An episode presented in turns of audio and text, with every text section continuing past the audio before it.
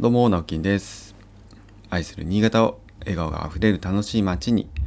という人生の目標を掲げて、新潟でエンジョイライフを送っております。はい、おはようございます。えー4月の5日火曜日ですね。えー昨日はちょっと新潟雨が降りましたが、今日は、えー降らない予報だと思います。はい、最近あの花粉がね飛んでいるはずなんですけれども私、えー結構ひどい花粉症だったんですね。今年はでも思ったより、ま、去年もそうだったのかな。なんか例年に比べて、えー症状が、ま、そんなにひどくないんですよね、うん、だからまあちょっと体質も変わってきたのかなとか、まあ、あれもなんかね、えー治し方というかね花粉症のまあ、防ぎ方みたいなのも、まあ、あったりしてですね、まあ、それね多分いいろいろあるんですけども、はい、私なりにねちょっとこうやってみてることとかもなくはないので。ただ今年はそんなにやってないぞと思ったんですけど、うん、まああのサプリメントみたいなのもあるんですよね、えーまあ、そういったもの飲んでないんですけどね。まあまあその時の体質によって変わるんかなと思って。で今年はその200倍とかに言われてたんで。えーすごくビビってたんですけど、えー目薬もね買った、まあ、市販のものをね買ったんですけどそんなに刺す機会もなくて、まあ、これから新潟増えるのかな。でも、えーなんか予報ではねもう今日多いですよとかって出てるんですけどね。まあ普段からマスクしているせいか、えー軽症で済んでいるの可能性もありますね。はい。皆さんいかがでしょうか。花粉症の方はねあの本当にえーご苦労様です。もう私もその苦しみを知っているのであのまあ無理せずね耳鼻科に行くのが一番ですね。であの薬もらってくると。それが、えー何よりだと思います。あの市販の薬よりもね、うん、もらってきた薬の方がずっといいと思いますから、えーそのように対処した方が良いと思います。ということで、えー今日の本題に行きたいんですけども、えー今日はですね、えーま、昨日もお話しした、まあ、仕事とこうプライベートっていう話ですね、ま、昨日はね私はあんまり区別してないよっていう話をしていたんですけども、ま、その中の一つの、ねまあ、例として去年から、えーうまく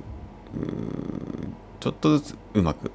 いきかけていることとあのうまくいってないことがあるんですけども、えーそれをお話ししようと思いますね。えっと、私あの築50年オーバーのですね、え古い、え空き家をですね、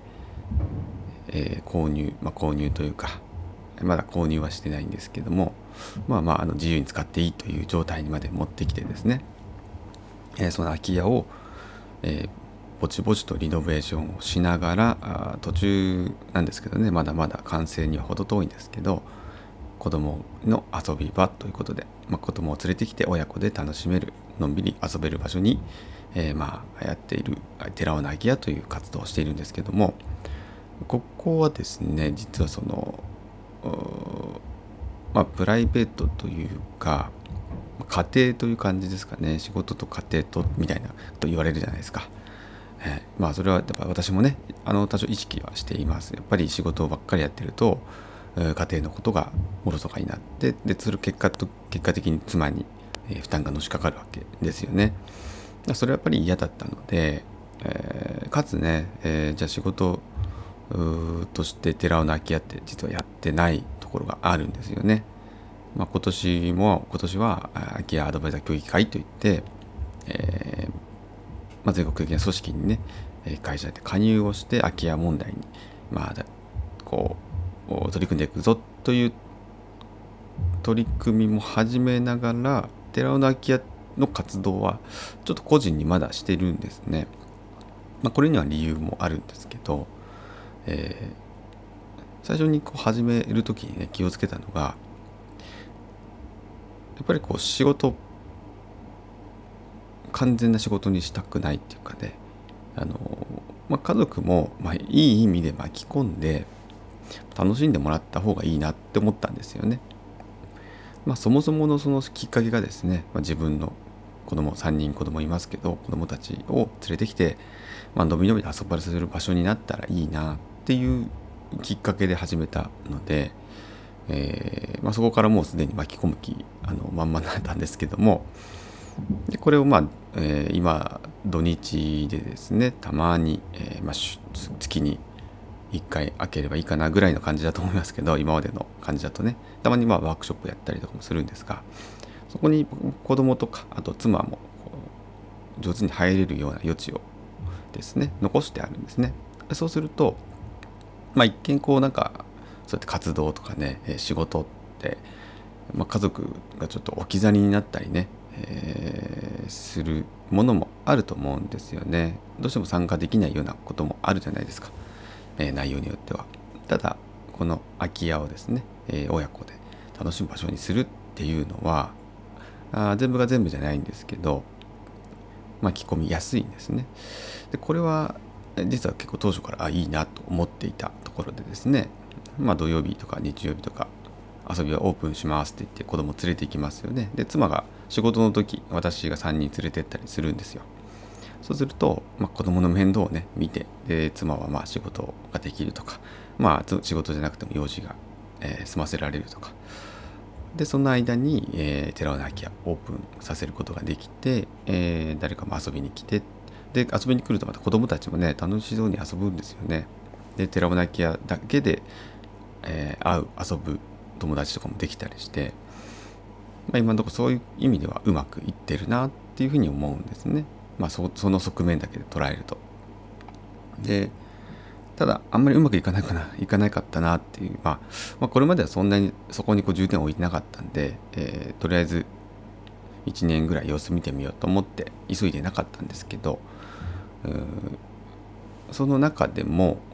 まだまださっき言ったように工事が終わってないんですね、えー、床をこうフローリングに一面しただけで壁とか天井とかっていうのは全然まだ手つかずなんですね。でそういうところは、まあ、ちょこちょこやればいいかななんて思ってたんですね。で、まあ、とりあえず子供を連れてってで遊ばせてる間に、まあ、自分がやるとかで興味ある人はね手伝ってくださいワークショップやりますみたいな形で、まあ、やっていこうかなと思ってたんですけどこれがですねやっぱりこう私一人で行って、まあ、子供たち見ながらっていうのがまず無理だなって思ったんですね やってみて。うんあこれは全然できねえなって思いましたなんであのあわよくばあの遊びはオープンじゃなくてね、えー、子供たち3人連れてって3人を遊ばせてってほったらかしにして私がそういうこう工事をやる家の空き空き家のね工事を進めるっていうことがまあ全然できてないっていう 今の段階でですね。ま、ここについては、え、もうちょっと改良が必要かなとか、まあ、配慮が必要かなとか。やっぱ一番下1歳、えー、と4ヶ月か5ヶ月になるんですかね。の次男がですねまあやっぱりもう走り回るだんだんこうトコトコトコトコ歩き回れるようになってきていろんなところにね興味があるんでもう触ったりとか登ったりとか。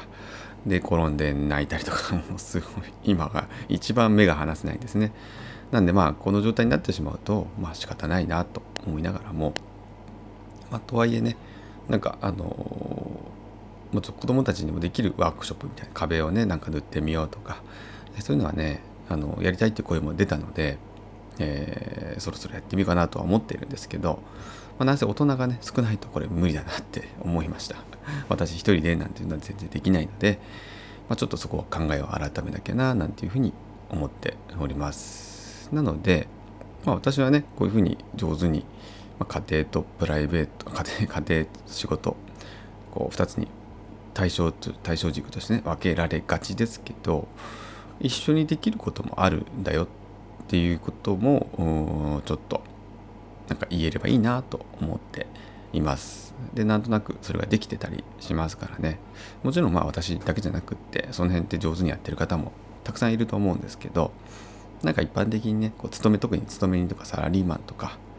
えー、あとまあどうしてもねそうやって結びつけられない家庭と切り離さなきゃいけないなんか専門的なもの仕事だったりとかっていうのはもちろん、えー、仕方ないと思いますけども、まあ、どっかねその一部分だけでもいいので、まあ、家族が参加できるとか家族で楽しめるみたいなところがあるとうんまあ家族のね理解特に奥さんとかね、えー、旦那さんからの理解っていうのは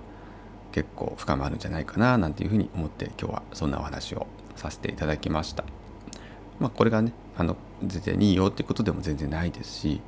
えー、それぞれの家族の形とか夫婦の形とか、まあ、ありますからまあまあ無理せずやるのが一番かなと思います。うん、私もそもそもの目的がね、えー、笑顔を増やすたくさんいっぱいたくさんの笑顔で溢れる新潟をねなんか作りたいな作りたいっていうか何、えー、て言ったのかな。笑顔にあふれる新潟って素敵やんって思って、えー、それに向かってやってるのでまずね家族が笑顔にならなきゃダメでしょうと。そもそもねあの知らない誰かを他人を笑顔にさせることよりも身近なね、えー、友達とか家族とかまずは周りから笑顔にしていくべきでしょうとは、えー、自分でも強く思っているのでなるべくまあそうね不幸にさせないようにと 思って、えー、やっておりますがなかなかねうまくいかないこともいっぱいありますよね。はい、あの頑張りましょうということで、えー、今日も一日お仕事張り切って頑張りましょう。それではまたバイバイ。